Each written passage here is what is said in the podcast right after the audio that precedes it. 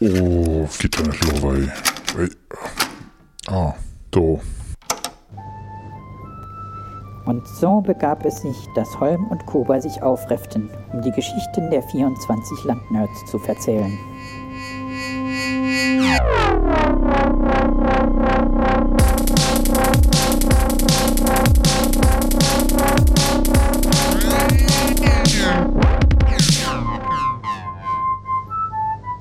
Es ist der Nerdraum Adventskalender.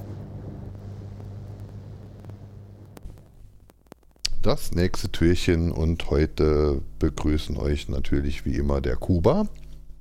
Und der Holm. Hallo Kuba. Hallo Holm. Heute haben wir ähm, als Gast den Agrigor. Agrigor, hallo.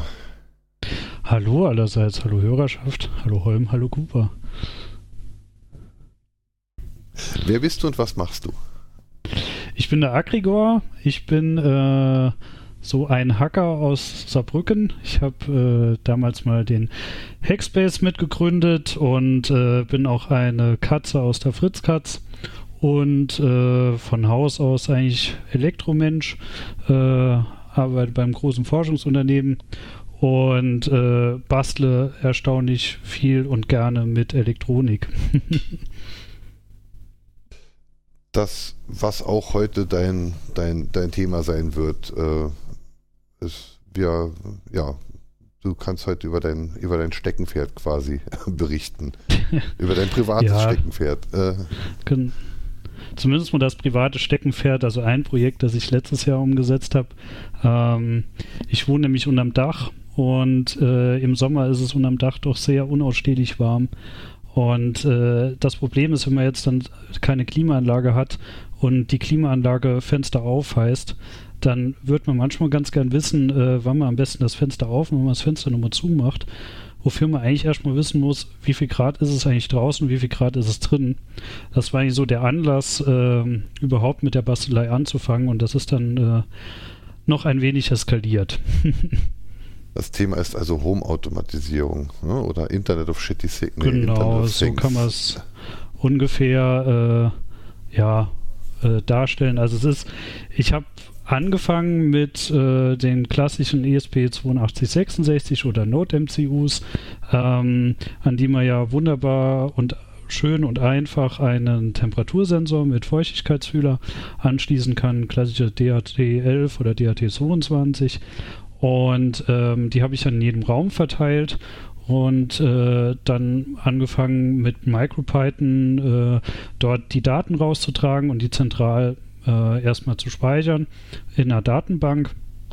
Und dann kam mir aber irgendwann der Gedanke, hm, wie baue ich darum jetzt ein Gehäuse? Weil irgendwie sieht das doof aus mit dem Gekabelschiss in jedem Raum. Ähm, dann rutschen die, die kleinen Jumper-Wires rutschen auch gern immer noch mal von den Stiften ab. Da muss man immer persönlich irgendwie von Hand dran. Das ist alles nicht so schön. Das möchte man eigentlich alles noch in schön haben. Und dann habe ich mir Gedanken ums Gehäuse gemacht. Dachte mir noch, naja, okay, dann drucke ich das mit dem 3D-Drucker. Ist ja eigentlich recht easy. Ähm, und dann kriegt man das eigentlich relativ schnell in den Griff und schön integriert. Aber dann ist mir die Idee gekommen, um, ich habe noch so ganz viele Steckdosen, so Funksteckdosen rumliegen, die alle nicht mehr gehen. Aber das Gehäuse ist groß genug für ein Not-MCU drin. Dann wollte ich das darin umsetzen. Dann habe ich gesehen, hm, sowas gibt es schon von den ganzen chinesischen Herstellern. Äh, praktisch Steckdose mit ESP8266 drin. Was ich zu dem Zeitpunkt allerdings nicht gefunden habe, was mir dann als Idee kam, dass die auch noch die Energieversorgung mit drin haben. Das wäre natürlich sehr schön gewesen. Also nicht nur, äh, Entschuldigung, nicht die Energieversorgung, sondern die Energiemessung oder Leistungsmessung, äh, die über die Steckdose kommt.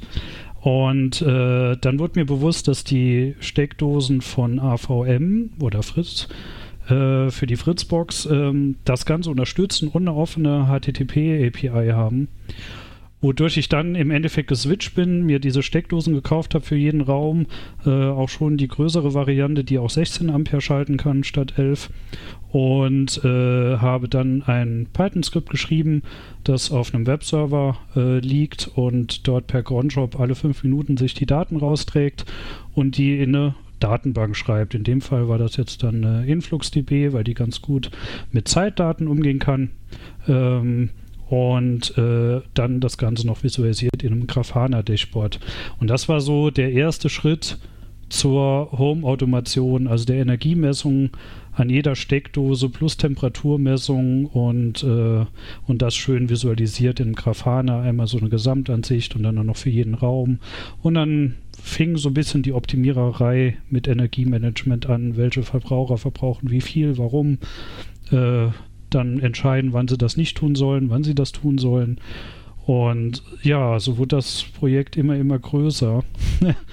und äh, ja, äh, schließt aber bisher noch mit einer Visualisierung ab, die jetzt dann demnächst noch in eine Steuerung bzw. Regelung äh, münden wird.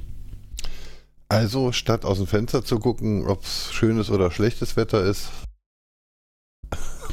Du weißt, dass Nerds mit, der, mit dem draußen und dem Sonne und frische Luft nicht so können. Äh, das ist ja. viel einfacher, wenn ich das im Dashboard erkennen kann. Vor allem, wenn ich, äh, wenn ich im Zweifel noch eine Vorausschau habe, was äh, womöglich in den nächsten Stunden passiert, was ich nicht unbedingt immer nur beim Blick aus dem Fenster erkenne. Oder zumindest mal nicht zu viele Minuten voraussehen kann. Bei, bei den, bei den China-Steckdosen mit ESP, 2, äh, mit ESP 266, da wäre ich mal interessiert, welche Modelle du empfehlen kannst und ob es da auch welche gibt, die man nicht erst in acht Wochen von AliExpress bekommt oder ein oder zwei Euro Paletten Schnürsenkel, weil sie sich ver vertan haben. Genau, also welche, welche auf jeden Fall gehen, ähm, mit der äh, viele im Bekanntenkreis arbeiten, manche sogar ein Geschäftsmodell drauf aufgebaut haben, sind die Sonoff-Steckdosen. Ähm, die gibt es auch klassisch bei Amazon äh, für nicht wirklich viel Geld. Ähm, was ich aber zusätzlich empfehlen würde, mit was ich es jetzt auch noch erweitern werde, die ganze Geschichte, auch wenn es um das Thema Steuern und Regeln geht, ähm, wäre die von Shelly Cloud. Also ich glaube Shelly.cloud oder so ist die URL, weil die haben zum Beispiel auch eine dreiphasige Energiemessung, die man in die äh, mit Hutschinenaufnahme, die man in die äh, Unterverteilung setzen kann. Dann hätte man auch seinen Gesamthaushalt äh, damit getrackt und nicht nur einzelne Steckdosen. Das sind die Zangenampermeter, von denen ihr letzt euch. Genau, mit Stromzangen, genau. Das ist, äh, und die haben vor allem WLAN und, äh, und können sich halt schon in alle möglichen Systeme wie Home Assistant oder so integrieren, ohne dass man jetzt noch selbst das flächen müsste. Ähm, und denen kann man auch das Internet äh, wegnehmen. Ähm, sodass, äh, also so zum einen routerseitig, aber auch in der Firmware, mhm. ähm, sodass man dann halt die volle Kontrolle über die hat. Also da gibt es auch kleine Einbau- äh, die man auch, die auch in der Dose hinter der Steckdose oder hinter einem Lichtschalter Platz haben. Ähm, und für wenig Geld, ich glaube so 9 bis 12 Euro, je nachdem, welche Ausführung man will. Das geht auch bis mehrphasig, ähm, was die schalten und steuern und äh, vor allem auch per WLAN abgreifbar machen können. Ähm, also da kann ich auf jeden Fall die Shellys empfehlen. Da werde ich jetzt meinen Kram drauf aufbauen, der jetzt als nächstes folgt. Messe ich denn, äh, ich messe da ja die Scheinleistung, ne? Rechnest du die dann auch noch um irgendwie? Nee, Bekommt ich glaube, du misst tatsächlich nur die Wirkleistung. Ähm, die äh, im normalen Haushalt jetzt ohne große elektrische Maschinen, slash Motoren, slash Generatoren, wirst du ja nicht wirklich eine Phasenverschiebung haben. Ähm, von daher. Nicht, auch, auch nicht eine Überkompensation dadurch, dass wir mittlerweile fast nur noch mit Kapazität, äh, mit, mit Kapazität nee, induktiv, arbeiten. ja, das stimmt schon. Also gerade mit LEDs äh, gegenüber herkömmlichen Leuchten. Die herkömmlichen die Leuchten sind ja halt. klassisch. Ja, genau. Also die herkömmlichen Leuchten machen ja, ne, also klassische Glühbirne von früher ist ja eine reine ohmsche Last. Dann kamen irgendwann die Energiesparlampen und Neonröhren und so, die noch sehr viel induktive Last machen. Die LEDs machen, glaube ich, auch äh, induktive Lasten, aber natürlich dadurch, dass sie nur geringe Leistung überhaupt aufnehmen, ähm, sehr gering in ihrer Verschiebung, ähm, sodass man das nicht wirklich äh, beeinflussen wird, vor allem weil du bei deinem Energieversorger als Privatmensch äh, ja auch nur die Wirkleistung bezahlst. Ähm, das ist ja nur in größeren Unternehmen, wo dann noch die Scheinleistung oder die Blindleistung äh, Geld kosten. Die ist dann richtig teuer. Deswegen ist man ja, aber, aber froh, wenn, dass man die ne, Wenn ich sie halt messe, aber stimmt, wir haben ja mittlerweile, ja, es ist ja mittlerweile einfach äh, anders. Also vor ja. 20 Jahren, als ich den Kram noch gelernt habe, da war es ja dann wirklich doch so, dass die Scheinleistung im Endeffekt ja nicht das war, was, äh, was man wissen wollte, weil man hat ja auch dann tatsächlich sogar noch in den, in den PC-Netzzeiten hat man noch irgendwelche Trafos, bevor dann halt die Elektronik kam. Ja. Also da war ja wirklich noch gewickelt. Ne? Und vor allem, wie du sagst, die, die Schaltnetzteile, die, ähm, die zerhacken eigentlich einem den Sinus. Äh, also die, den 50 Hertz Sinus, den wir ja in Deutschland betreiben bei 230 Volt, wobei die Hersteller auch äh, verpflichtet sind, wenn sie eine CE-Kennzeichnung oder entsprechende sonstige Kennzeichnung haben wollen, ähm, sich verpflichten müssen, ähm, dass aus ihrem Gerät auch, wenn 50 Hertz reinkommen, auch noch ein minimals, nur minimals veränderten 50 Hertz Sinus nochmal rauskommt. Sieht, dass es auch wirklich sowas ähnliches wie ein, wie ein Sinus ist, okay. Genau, genau. Das sind meistens die Vorschaltgeräte, ähm, die auch wunderbar brennen können. Jetzt hast du zuerst erzählt hier von, von äh, vom Node-MCU, also das Ganze halt Ja, über WLAN. genau, Jetzt, also die äh, dann Verbindung bist du zur jetzt gewechselt Fritzbox. auf die AVM-Geschichte. Die AVM-Geschichte macht das Ganze ja überdeckt dann, ne? Genau, die, die Verbindung zur Fritzbox ist tatsächlich überdeckt, was ganz praktisch ist. Dann braucht man denen kein eigenes WLAN und kein eigenes VLAN zu geben. Mhm. Dann ist das schon mal getrennt von allem. Und ähm, stimmt, das ist tatsächlich ein Unterschied. Die laufen über den Deckt und haben deswegen aber eine ganz schöne Reichweite auch. Ne? Und relativ gute Unempfindlichkeit gegenüber Gebäude, Hindernissen wie Wänden oder Türen. Ja, es ist ja schon irgendwie, also wenn, wenn, wenn man wenn man es jetzt mit 433 MHz macht, dann funktioniert es je nachdem, wie viel Glück man hat. Wenn man, ich, ich benutze jetzt hier die Sonoff R, äh, RF 433 Empfänger seit wenigen Tagen, also Sonoff RF Ja. Bridge 433. Ähm, da ist auch ein ESP32 direkt on board, ne? also nicht draufgelötet, sondern wirklich im, in der Platine drin Board. ist, äh, Mhm. äh, ist, ist der Kram dann auch mit der Antenne und dem ganzen Krempel. Da, da habe ich halt einen Empfang hier wirklich aus dem ganzen Haus raus. Normal bei 433 MHz ja eher nicht. Und bei Deckt weiß ich halt, wenn ich es jetzt hier anmache, dann habe ich einfach drei Stockwerke weit Empfang. Das ist ja eigentlich schon Genau, ein geiler Vorteil genau. von Deckt, ne? Ja, ja, definitiv. Wobei die 433 MHz auch noch relativ weit reichen normalerweise. Wenn Ähm, die Antenne weil halt passt. Genau, genau. Also es kommt auf den Antennengewinn an, aber grundsätzlich ist man ja schon mal, je niedriger die Frequenz, desto weniger Dämpfungsproblematiken Ja, handelt man sich Mehr ein. Durchdringung halt, Ähm, ja. Genau, Eindringtiefe. Wo- Wobei 433 auch schon ganz schön zugerotzt ist. Also wenn man da mal RAW empfängt, dann sieht man ja schon, also da ist der halbe Urknall noch mit drin. Äh, Ja, ja, vor allem in Mehrfamilienhäusern ist das äh, echt interessant, was da alles noch so mit rein. Kaputte Funkthermometer und der ganze Mist, ne? Genau, genau. Solch, solche Sachen. Ähm, ich habe jetzt gesehen, diese, diese äh, Sonoff äh, äh, S20 heißen sie eigentlich. Ähm, die sind quasi nicht mehr verfügbar, habe ich gesehen. Habe jetzt dann stattdessen eine Gosund, äh, Gosund Smart gefunden. Die scheint Gesundheit. irgendwie auch Gesundheit, genau.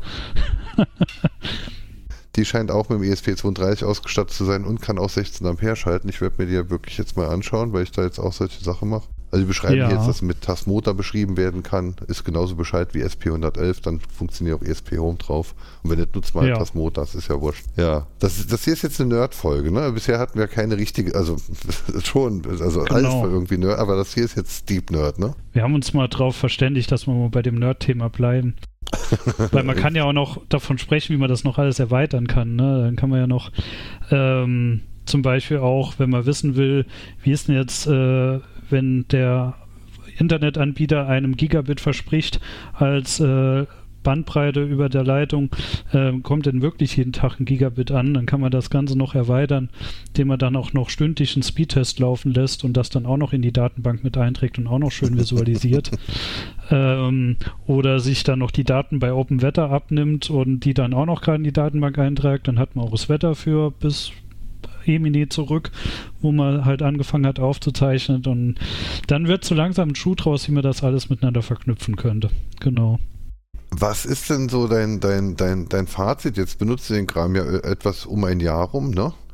Genau. Ähm, ähm, was ist denn dein Fazit? Hat sich dann auch dein Stromverbrauch jetzt erstmal erhöht, weil jetzt die ganzen Geräte dann zusätzlich, also weil, weil eine Steckdose jetzt auch plötzlich selbst noch Strom verbraucht? Oder, oder konntest du dadurch dann auch wirklich äh, dir oder deinem Geldbeutel oder der Umwelt dann auch was Gutes tun, äh, ähm, weil du halt dann wirklich auch Überraschung, ich meine, du bist Elektroingenieur, ne? Richtig? Also grund, genau. grundsätzlich. Da hat man äh, eh ähm, schon mal so ein Interesse. Äh, aber grundsätzlich hast, hattest du ja schon eine gewisse Erwartungshaltung, was da dann auch rauskommt bei den Werten. Also gerade jetzt mit, mit, mit, mit äh, Datenerfassung, Datenvisualisierung und, und, und äh, äh Datenauswertung, das ist jetzt ja schon auch genau. äh, beruflich, aber auch, auch, auch, ich glaube, äh, inhaltlich, hobbytechnisch ist es ja auch etwas, was dir halt schon gefällt. Also gerade mit Datenauswertung habe ich ja gerade beruflich nur zu tun äh, gerade mit Messdatenauswertung. Und die, ähm, also mir ging es tatsächlich darum, äh, anfangs halt erst die Temperaturgeschichte und dann kam die Stromgeschichte oder Energiegeschichte dazu, weil ich als äh, Single-Haushalt 3000 kWh im Jahr äh, laut meinem Energieversorgung Versorger an äh, Leistung oder an Energieverbrauch hatte, was mir extrem hoch vorkam. Und ich mhm. das dann auch irgendwie geärgert hat und angefixt hat, da mal rauszufinden, was das ist. Und im Fazit habe ich tatsächlich jetzt eine Gefriertruhe und einen Kühlschrank ähm, tatsächlich äh, ja, abgeschaltet und durch einen neuen ersetzt, der statt 600 kWh im Jahr jetzt nur noch 200 kWh ausmacht. Also das hat allein schon 400 kWh ausgemacht. Ähm, und ich habe ganz viele, also ich habe alle Leuchtmittel sind jetzt mittlerweile LED betrieben und wirklich gar keine mehr mit äh, klassisch äh, Neonröhre oder äh, Glühbirne oder ähm, Halogen. Und, Was ist deine äh, Gesamtersparnis jetzt nach dem ersten? Also ich würde also, sagen, wenn man jetzt äh, natürlich muss man das Homeoffice in diesem Jahr durch Corona natürlich jetzt noch Klar. rausrechnen. Das habe ich mal mit so 400 kWh äh, eingerechnet. Aber dann bin ich trotzdem bei einer Ersparnis von 1300 kWh im Jahr. Also ich werde jetzt so bei 16, 1700 kWh dieses Jahr rauskommen, wo ich vorher 3000 hatte. Also und schon eine ganze 400, Menge. Das sind, das sind 400 Euro im Jahr und du hast ungefähr ja. 200 Euro Material verarbeitet und gleichzeitig auch noch ein bisschen Spaß dran gehabt.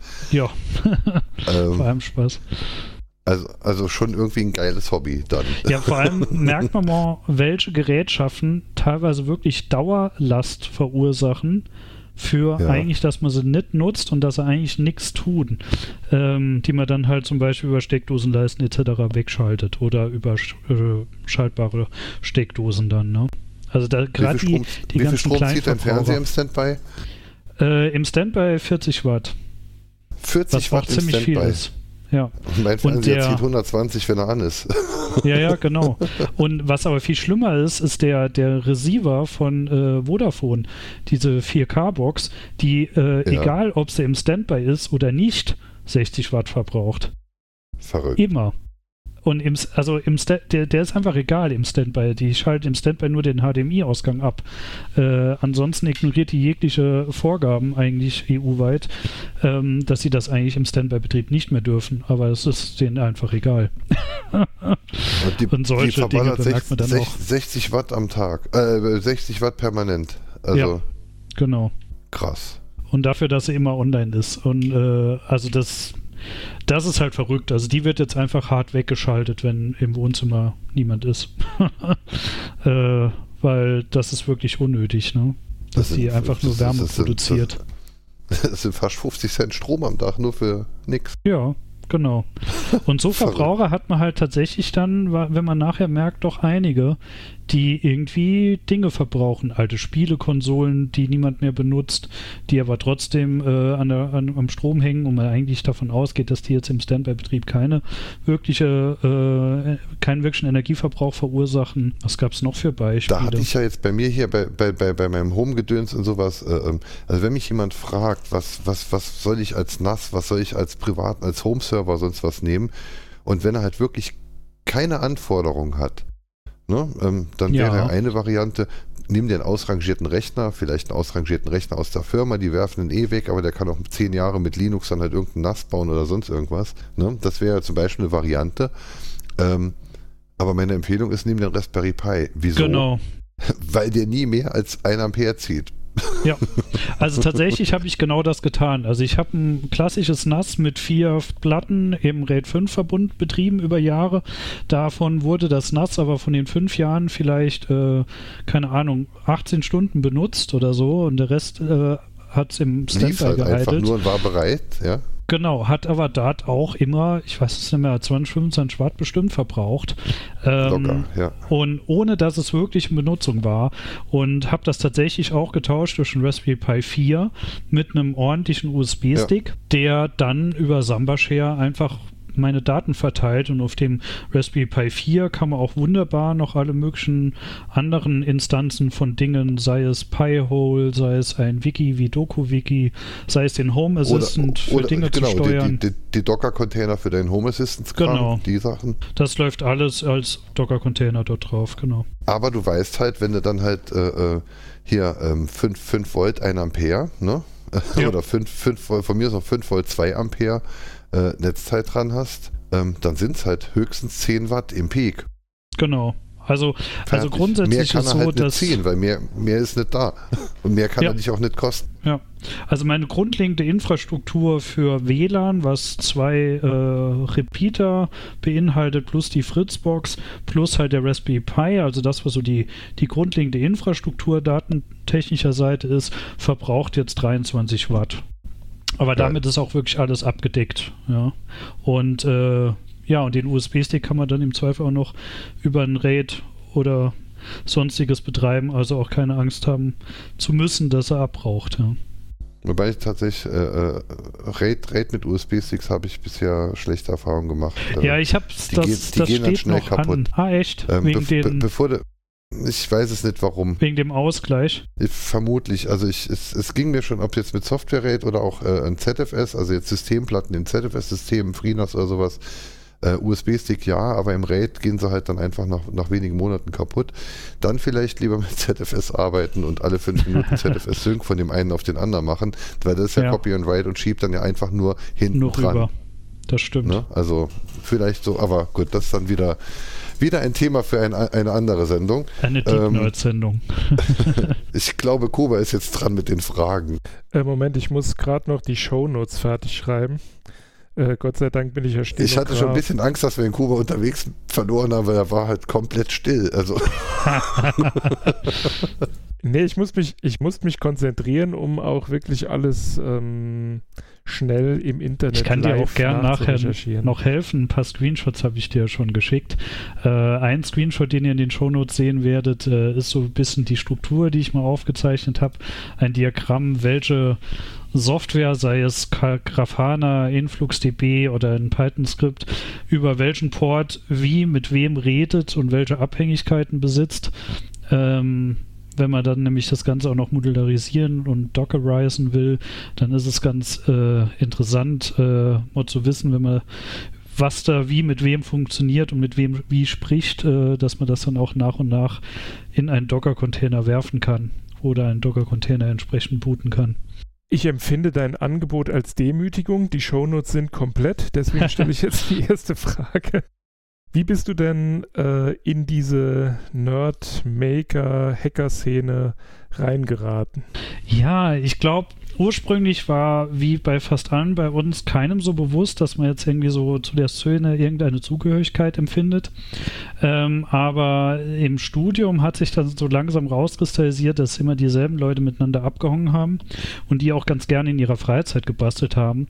Und ich glaube, der endgültige Auslöser war dann eine Reise zum, nach Berlin mit äh, dem Besuch des Kongresses dort, das war glaube ich 26 oder 27 C3, ich meine, das müsste der Behind Enemy Lines gewesen sein. Und ähm, dann waren wir dort und dann waren wir angefixt und dann hatten wir uns gefragt, ob es nicht äh, sowas auch im Saarland geben sollte, sowas wie ein Hackerspace.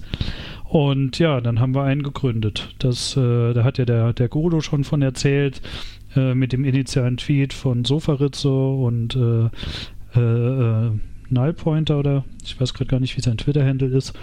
Und ähm, genau, und so fing das eigentlich alles mal an. Und dann haben wir den Hexar gegründet. Ähm, ich traue mich ja schon fast nicht, die Frage zu stellen, ähm, wenn ich mich an die letzten 20 Minuten zurückerinnere. Ähm, was war denn so das erste größere Projekt, das du so in diesem Umfeld ähm, angefangen oder durchgezogen hast? Ja, ich glaube, am Anfang bestand ganz viel erstmal aus den Hackspace aufbauen, was halt viel auch mit äh, Spinte schleppen oder äh, Veranstaltungen machen zu tun hatte. Aber das eigentlich wirkliche Projekt, an das ich mich jetzt spontan erinnere, was ein größeres war, war die Zugangssteuerung, die Sphinx in unserem Hackspace, wodurch jeder mit seinem Handy und über SSH-Schlüssel-Authentifizierung sich halt ähm, dann im Endeffekt bei unserem Türschlusssystem anmelden kann und somit 24-7 Zugang zu dem Hackerspace hat. Das Ganze hat noch eine Totmannschaltung und dass man auch bestätigen muss, dass man wirklich da ist. Und, äh, und vor allem das System ist völlig autark. Das heißt, es muss auch niemand mehr zur Tür rennen, wenn es klingelt, weil es buzzert automatisch, wenn jemand da ist. Ähm, der Pizzaservice ist auch immer verwundert, dass er plötzlich bis äh, in, das, in den Plenarsaal des XA laufen kann mit seiner Pizza, ohne dass er davor jemand ihm die Tür aufmachen muss. Ähm, genau, ich glaube, das war so das größte Projekt. Das war auch mit einigen gescheiterten Versuchen verbunden, weil wir immer äh, äh, diese Schielte, die wir für den Raspberry Pi, den wir dort benutzen, ähm, öfter mal das Problem hatten, dass die äh, irgendwelche Fremdspannungen äh, aus der Klingel gesehen haben. Dann haben wir das irgendwann so derart entkoppelt voneinander, dass äh, mit Optokopplern, dass das jetzt komplett autark ist und das läuft tatsächlich seitdem durch ohne Ausfälle, muss man tatsächlich sagen.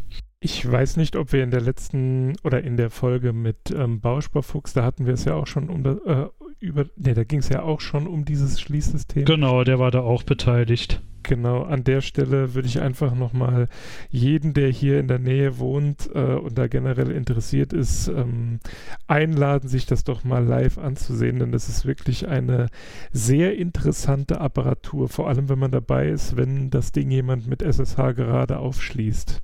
Genau, und man muss aber auch dazu sagen, es waren wirklich sehr viele Leute beteiligt. Also es waren äh, Leute beteiligt, äh, mehrere, die sich um die Software gekümmert haben, äh, dass das auch security-mäßig äh, definitiv konform ist. Äh, es gibt Leute, die sich um die Elektronik gekümmert haben, es gab Leute, die sich um das Schloss gekümmert haben. Also da waren doch sehr viele Hände daran beteiligt, im Endeffekt. Genau, also das ist kein, kein Projekt von einer einzelnen Person gewesen oder einigen wenigen. Und das war aber auch das Schöne. Genau, eben. Darauf wollte ich auch hinaus. Also es ist ja generell schöner, wenn ähm, man im Team zusammenarbeitet, weil das ist ja auch äh, eine Sache, die die Community auszeichnet. Und ähm, ich habe mir jetzt gerade eine super Überleitung gebaut zur nächsten Frage. Was macht denn für dich die Community aus? Also was schätzt du denn besonders an der Community? Die Community macht vor allem aus das Anpacken. Also der Zusammenhalt und das Anpacken. Also wenn irgendjemand eine Idee hat, äh, gibt es immer jemand, der mitzieht und auch Bock drauf hat, was umzusetzen. Also der allgemeine Drang, Dinge umzusetzen, sei es eine Veranstaltung, sei es ein technisches äh, Projekt, sei es etwas Künstlerisches, äh, es ist immer, immer der der Drang, etwas zu machen und nicht nur auf der Couch zu liegen und Netflix zu gucken. und es ist ja vor allem auch ähm, schön zu sehen, dass unterschiedliche Menschen mit unterschiedlichen Kompetenzen dann, wenn sie zusammen an einem Strang ziehen, dann auch wirklich solche Projekte wuppen. Also wo der Einzelne vielleicht sagt, ah, das traue ich mir nicht zu, weil hm, da kenne ich mich nicht so aus, kommt quasi jemand äh, vorbei und sagt dann, ja, pf, da kann ich dir helfen, das ist doch alles easy und dann ähm, so entstehen ja dann so Projekte, wie du es jetzt vorhin ange genau. äh, angesprochen hast mit diesem Schließen. Und es entstehen auch so tolle Systeme, also was ich gerade nämlich fast vergessen hatte, was ein Projekt vor der, vor der Zugangssteuerung war, war unser allbekannter Light Painting Stick, den wir nur mittlerweile nicht mehr sehen können. Aber da ging das Ganze so weit, dass als wir ihn fertig hatten, dann auch im Endeffekt Olympus angefragt hat, der Kamerahersteller, ob sie nicht auch so einen Stick haben könnten. Und zwar ging es da um Langzeitbelichtung und man konnte halt somit schöne Bilder in die Luft zeichnen. Und, ähm, und die hatten ein neues Modell, bei dem man der Langzeitbelichtung praktisch live äh, zuschauen kann und wollten auch so einen Lightpainting-Stick haben. Und da wir gemeinnützig waren, konnte man natürlich dafür kein Geld holen. Aber wir haben einfach gesagt, okay, ihr, ihr schenkt uns einfach ähm, das Zeug für zwei Sticks und wir bauen uns noch einen zweiten schönen äh, und einer von den zweien bekommt ihr. Und dann sind die auf einige Messen damit gefahren. Das war ganz schön und ist tatsächlich dann auch äh, irgendwann gegipfelt in dem Sieg bei der Revision 2015, glaube ich, äh, in der Foto-Competition. Also jetzt nicht unbedingt die wichtigste an der Demo-Szenen-Party, aber äh, war ganz schön, das erste Mal dort gewesen zu sein und dann mit Musik in einer Kom äh, ja, in einer Kategorie zu, nach Hause zu gehen. das war der Light Pending Stick. Wer sich darunter jetzt gar nichts vorstellen kann, ähm, in den Shownotes findet ihr den Link. Da ist auch äh, unter anderem ein Video von der Revision. Das war 2015, wenn ich das richtig sehe. Genau, genau. Ah, die Außenaufnahmen. Nee, ah nee, genau, die Außenaufnahmen, die sind teilweise noch vom Haxokrin. Ja. Hattet ihr, also ihr hattet den da quasi schon fertig und habt ihn dann mit zur Revision 215 genommen und dann dort quasi. Genau, genau. Wir hatten dann 2016, glaube ich, 2016 oder 2017 hatten wir noch eine Einreichung damit gemacht, wo wir dann wirklich ein äh, das Ganze noch kombiniert haben mit einem fernsteuerbaren Auto, sodass die Bewegung möglichst gleichmäßig ist und man dadurch halt ein animiertes GIF machen kann mit einem Rotating Cube ähm, was halt mehr so in die Demoszenen-Ecke gehört. Und das war dann eigentlich so unser Abschlussprojekt. Danach konnten wir ihn, nachdem wir, weiß nicht, vier, fünf Jahre lang äh, immer Projekte mit dem Stick gemacht haben, dann irgendwann nicht mehr sehen. Aber das äh, müsste es auch noch geben. Es ist auf jeden Fall sehr beeindruckend. Also hier die Neon Cat und äh, Pac-Man. Ja, oder das Bild äh, mit dem Schweißen, ne? Das ist immer noch ganz schön. Ah ja, genau, das ist ganz unten, ja, von der Hexokrin. Genau, das war zeitlang war noch unser Banner. Schön, schön. Genau. Und hoffentlich kann, wo du Hexoqueen ansprichst, kann Hexoqueen nächstes Jahr auch nochmal stattfinden. Der Bauschbar Fuchs äh, und ich sind dort auch mit im Orga-Team und mit dem Verein äh, für den Luxemburger, äh, das Luxemburger Hackercamp. Ähm, das war ja dieses Jahr leider ausgefallen oder nur in digitaler Version verfügbar aufgrund der Corona-Umstände. Und wir haben alle noch viel Hoffnung, dass das nächstes Jahr alles besser wird und nächstes Jahr nochmal ein schönes Hackercamp in gemütlich und mit normalen Menschen in Luxemburg stattfinden kann. Aber dazu wird es wahrscheinlich demnächst auf Twitter, Blog oder sonstiges noch mehr geben im Frühjahr. Wenn das Ganze ein bisschen absehbarer ist. Endlich mal normale Menschen. Eigentlich war das ein schönes Schlusswort. Genau. Ja. Wir drücken auf jeden Fall die Daumen. Wir danken dir für deine Zeit. Äh, hat ich danke euch. Spaß gemacht, wie immer, wenn wir mit dir reden. Und ich würde dann abschließend äh, sagen, bis morgen. Bis zum nächsten Türchen. Tschüss. Tschüss.